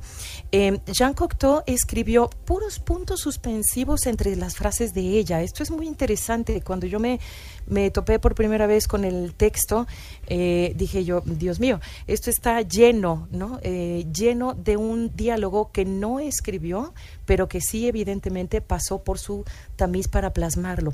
Y lo interesante de todo eso es que eh, esos puntos suspensivos los termina de completar la audiencia, el público, porque ellos son justamente los que van completando toda la conversación que ella lleva con él, con, esta otra eh, persona. Cuando yo recibí la llamada de, David Cuevas, de Vatru Entertainment, los productores son David Cuevas y Julio Trujillo, recibí la llamada de, de David y yo dije, bueno, pero qué maravilla, porque yo conocía precisamente el texto, la obra, por la ópera de Francis Poulenc que se hizo 20 años más tarde, poquito más de 20 años más tarde.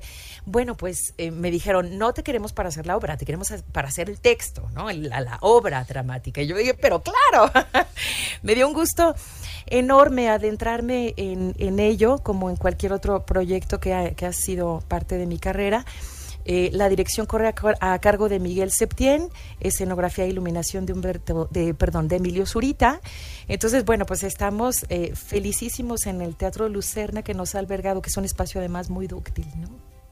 Desde mayo has estado los lunes presentándote con la voz humana con mucho éxito y hoy terminas la temporada. ¿Es verdad eso? Desde abril incluso, desde, Ah, desde abril. abril. Ajá.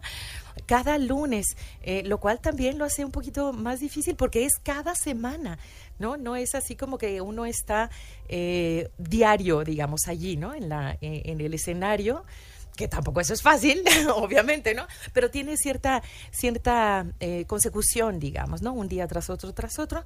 Y aquí hay que guardar toda esa energía, ¿no? Empaquetarla en un lugar muy bonito, muy, este, muy precioso, muy íntimo y volver a sacarla al lunes siguiente, ¿no? Y sí, exactamente, hoy es nuestro último día de esta maravillosa temporada, que de verdad hemos estado haciendo las cosas con muchísimo corazón, tal cual como, como se debe, digamos, ¿no? Pero lo digo, eh, digamos, eh, absolutamente, ahora sí que corazón en mano, porque como estoy yo solita allí, ¿no? Verdaderamente puedo dar cuenta de que estamos haciendo todo, eh, estamos poniendo todo el corazón en cada función, en cada lunes. ¿Foro Lucerna? Foro Lucerna. Teatro Foro Milán. Lucerna, Teatro Milán a las 8.30, a las 20.30 horas. El día de hoy allí vamos a estar y, y tú vas a estar honrándonos con tu presencia. Entonces eso me pone muy, muy feliz. ¿Qué te digo yo, Iracema? Además, celebrando el final de la temporada, y es el pretexto ideal para celebrar este año especial, 33 años como cantante, enamorada de la música, y 22 años como actriz, Iracema. Se dice Sí. muy fácilmente, pero tú has pisado escenarios muy importantes en México y en diferentes países, en Europa. Eh, has has, eh, presentado obras muy difíciles. eh, eh, eh, como, como cantante eres única y también como, como actriz lo eres. Y, y como maestra, porque tú tienes muchas facetas y en, para todas te, te has preparado de una manera muy especial, así que hay mucho que celebrar, Iracema. ¿Qué le dices al público en medio de toda esta, esta fiesta que debe estar ahí en tu corazón? Muchas gracias, Janet. Sí, eh, ha sido una carrera eh, igualmente eh, dúctil, transversal, liminar, eh, en el sentido de que he estado cruzando de los límites de un arte hacia, hacia el otro y entretejiéndolos como si fuera un tapiz, eh, pues único en realidad. Em, te debo decir que no siempre ha sido fácil, siempre ha sido gozoso, siempre ha sido muy, muy gozoso. Eh, pero no siempre ha sido fácil, precisamente porque hace algunas décadas, cuando yo empecé a hacer todos estos cruces, bueno, pues la gente decía, pero ¿y aquí Iracema qué hace? ¿Qué está haciendo? Eh, Hace una cosa, hace la otra. Eh, y yo, bueno, pues hago las dos. Y irse forjando como en todo, ¿no? Al menos en esas, en esas décadas, digamos. El nombre que le llamaba uno, ¿no? La carrera. Era... mm, bastante más picar piedra, debo decir, que hoy día, ¿no? Porque todo de boca en boca, todo se pasaba eh, entre que uno esperaba que sacaran de uno una buena crítica en un periódico y la gente lo leyera. Eh, en fin, era, era otra, otra cuestión, ¿no? Hoy día, bueno, pues uno lo publica en redes sociales y es mucho más fácil que, que haya una difusión, ¿no? Eh, lo cual también es una gran ventaja del día de hoy. A lo que me refiero, sin afán de comparar una época con la otra, es que verdaderamente ha sido, digamos, como una carrera eh, constante, ¿no? Constante, eh, todo el tiempo he estado, ah, digamos, como allí, allí, insistiendo en que esto se puede hacer. En primer lugar, me tomaba yo como de conejillo de India, un poco, ¿no? Este, pero, pero se puede hacer y ahora se lo digo a mis alumnos, todo con, eh, con conocimiento de causa, todo con fundamento, ¿no? Eso, eso, Todo eso me llama mucho la atención de Iracema Terrazas. Todo con fundamento. Con esa base es mucho más difícil perderse, Iracema. Además, tú eres esposa de un magnífico director y productor, Jaime Matarredona, y ustedes dos son padres de una criatura que yo conocí desde tu vientre y que ahora es un jovencito de qué edad, Iracema? 12, 12 años ya. Ay, no, bueno, es que además combinar todo esto que ya de, de facto ya era complicado, todo lo que veníamos diciendo de su carrera, ahora combínalo con la maternidad, combínalo con... Además cocina rico, dicho por Jaime y por su hijo. O sea, de verdad, llena de cualidades. Dios mío, ¿por qué le pusiste tantas cualidades a Iracema? Bueno, pues ahí la tenemos y la vamos a celebrar esta noche. Nos vemos en el teatro. Le pregunté a David, no sé, ustedes investiguen si todavía hay localidades para esta noche. Eh, es el Foro Lucerna es precioso. Eh, hay que llegar un poco antes y qué les parece a la función que empieza a las ocho y media. Ahí estaremos. Yo quiero ir, me decía David, ¿con quién vas? Le dije, yo quiero ir sola para disfrutar la obra. Y en el momento que ella me diga, nada más subir a decirle cuánto la quiero y cuánto la admiro. De verdad, gracias por invitarme a esta noche tan especial. Que sigan los éxitos, Iracema. Siempre es un comienzo de algo nuevo porque tú proyectas siempre algo distinto. Te quiero y te admiro mucho. Yo a ti, muchísimas gracias a ti, querida Janet Arceo. Va a ser un honor, un honor tenerte con nosotros. Gracias. Gracias por ser Iracema Terrazas, tan única. Síganla en sus redes sociales. En Instagram, muy activa, porque además actriz de doblaje que ha hecho lo mejor con Disney. No, bueno, les digo que facetas siempre tiene una algo algo diferente, algo lindo. Entonces, este, te seguimos como Iracema, Iracema Terrazas. Arroba Iracema Terrazas en todas las redes. Ahí estoy. Arroba Iracema, Iracema con S, Terrazas con ZS. Nos vemos en la noche, mi corazón. Gracias, Iracema. Muchísimas gracias. Gracias Lindo a ti, día. Gracias a tu audiencia. Yo ya me voy. Adiós, hasta mañana.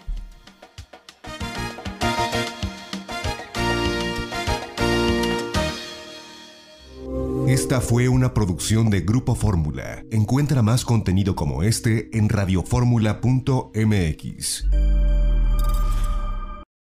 As humans, we're naturally driven by the search for better. But when it comes to hiring, the best way to search for a candidate isn't to search at all. Don't search, match with Indeed. When I was looking to hire someone, it was so slow and overwhelming. I wish I had used Indeed. If you need to hire, you need Indeed. Indeed is your matching and hiring platform with over 350 million global monthly visitors, according to Indeed data, and a matching engine that helps you find quality candidates fast. Ditch the busy work. Use Indeed for scheduling, screening, and messaging so you can connect with candidates faster. And Indeed doesn't just help you hire faster. 93% of employers agree Indeed delivers the highest quality matches compared to other job sites, according to a recent Indeed survey. And listeners of this show will get a $75 sponsored job credit to get your jobs more visibility at Indeed.com slash podcast. That's Indeed.com slash podcast. Terms and conditions apply.